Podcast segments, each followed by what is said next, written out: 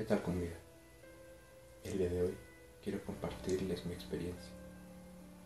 Soy originario del estado de Hidalgo, sin embargo actualmente vivo en Orlando, Florida, en Estados Unidos, ciudad donde radico desde el año 2002. Pero me gustaría compartirles mi experiencia, la cual me, gustaría mantener anónimo los nombres de los involucrados, así como el nombre de las comunidades donde ocurrió esto ya que alguien en caso de escucharlo puede relacionarlo directamente, ya que fue un tema bastante sonado en aquel momento. Esto sucedió una noche de octubre de 1992. Aquel día se había puesto la feria del pueblo vecino al cual vivíamos, y como costumbre nos quedaba, nos gustaba ir a la feria, tomar unos tragos e ir al baile popular, que era lo más atractivo para nosotros en aquel momento ya que éramos un, par de un grupo de jóvenes, entre los 17 y los 20 años. Ese día salimos yo, que tenía 17, uno de mis hermanos dos años mayor que yo, mi primo y un amigo de este. Nos reunimos en la casa de mi primo y de ahí fue donde salimos hacia la comunidad en mención.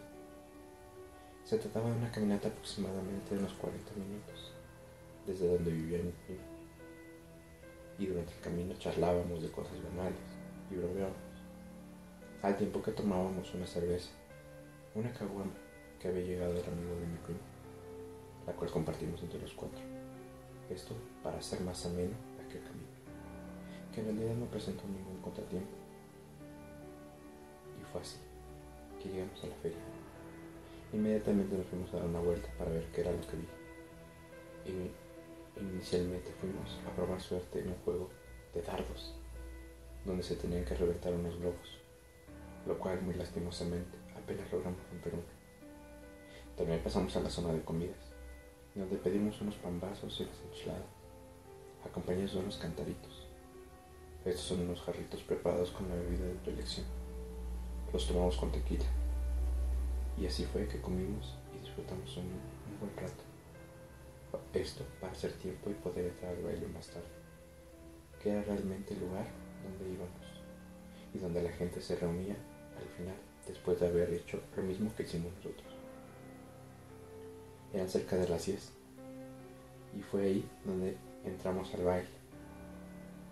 Justamente al entrar pedimos una pequeña mesa y el amigo de mi primo sacó un buen fajo de billetes. Pidió una botella de tequila para nuestra mesa y la llevaron, junto con unos refrescos y hielos. Seré honesto, no me sentía muy cómodo. Nunca había visto a alguien cargar tanto dinero, mucho menos de nuestra edad. Sin embargo, acepté un par de tragos, pero al ser este el que pidió la botella, él tomó más de la mitad de la botella. Y nosotros una que otra, mientras estábamos bailando. Una vez que se terminó, nos pidió cerveza la cual yo negué, en cambio pedí un refresco, pues aún quedaba la caminata de regreso y quería ir lo mejor posible.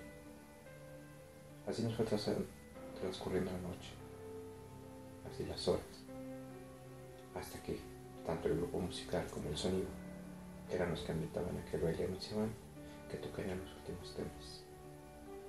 Para este momento ya pasaban las 12 de la mañana. Sin embargo, nos esperamos ahí, no nos salimos. Esperamos hasta que dejaron de tocar para salir de aquel lugar. Así fue que de este modo, y justamente a las 2.45 de la mañana, salimos del baile.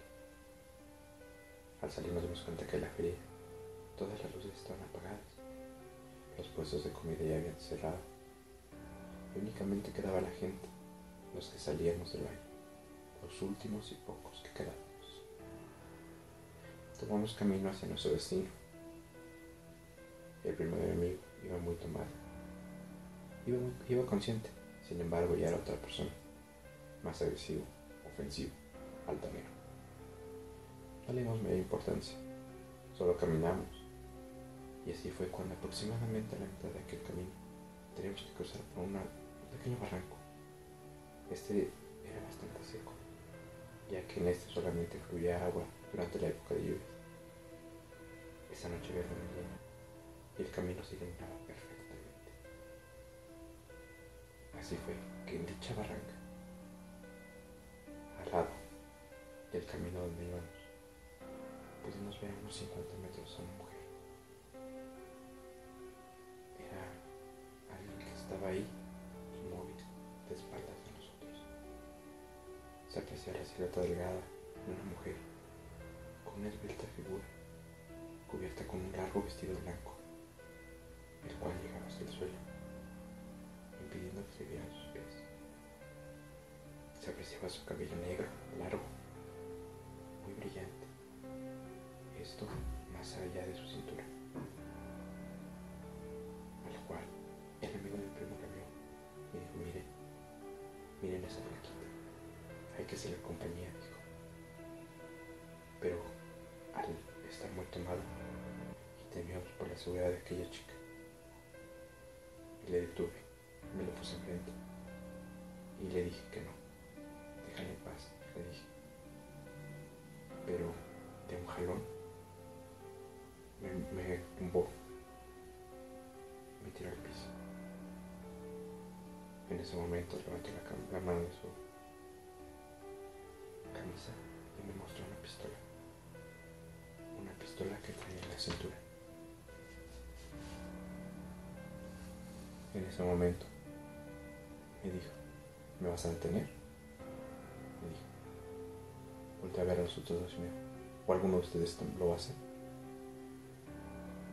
¿Alguien le va a brincar? Dijo. En ese momento nos quedamos ahí, inmóviles. Y yo estaba en el piso. Tras haber visto lo anterior, fue que no le dije mejor. Sacó la pistola de la cintura, cortó cartucho y se le llevó en su mano derecha. Nos amenazó de que no intentáramos detenerla o que nos daría un disparo. De este modo, se fue acercando a aquella mujer. Yo me levanté para ponerme junto a mi primo y a mi hermano. Lo pudimos ver caminar con pasos lentos, con la pistola en la mano derecha. Avanzó hasta llegar a unos Y una vez que la tuvo al alcance, el amigo de mi primo con su mano izquierda se abalanzó sobre el hombro derecho de aquella mujer. Pero justamente al momento de tocar el hombro de aquella mujer, se pudo escuchar grito. Un desgarrador grito. Y un disparo. En ese momento la mujer pareció desvanecerse, al tiempo que el amigo del primo cayó. Pensamos que se había disparado. Y en ese momento corrimos. Corrimos por ambas cosas. Corrimos para ponernos a salvo del disparo, pero también por el temor de aquel grito. Pero solo hubo silencio. Ya no escuchamos nada más. Nos reunimos los tres y platicamos si regresábamos o nos iríamos a casa. Sin embargo, decidimos regresar ver qué era lo que había sucedido. Y así fue que volvimos al lugar. Nos dimos cuenta que en aquel lugar solo estaba el amigo de mi primo, ahí tirado, inconsciente, con una expresión de horror en su rostro. Pero no había rastros de la mujer. Intentamos hacerlo reaccionar, sin embargo no lo logramos. Y como pudimos lo cargamos. Mi primo tomó el arma y la escondió. Y así fue como lo llevamos. Lo llevamos hacia la casa del primo, donde pedimos ayuda lo llevaron al hospital. Pero este seguía sin reaccionar. Ya no lo acompañamos. Estuvo en el hospital Dieron alta par de días después. Sin embargo, no habló por más de un mes. Pensamos que algo malo le había pasado. Después de esto, nos acercamos a él. Había pasado un par de meses. Y le preguntamos qué había pasado. Pero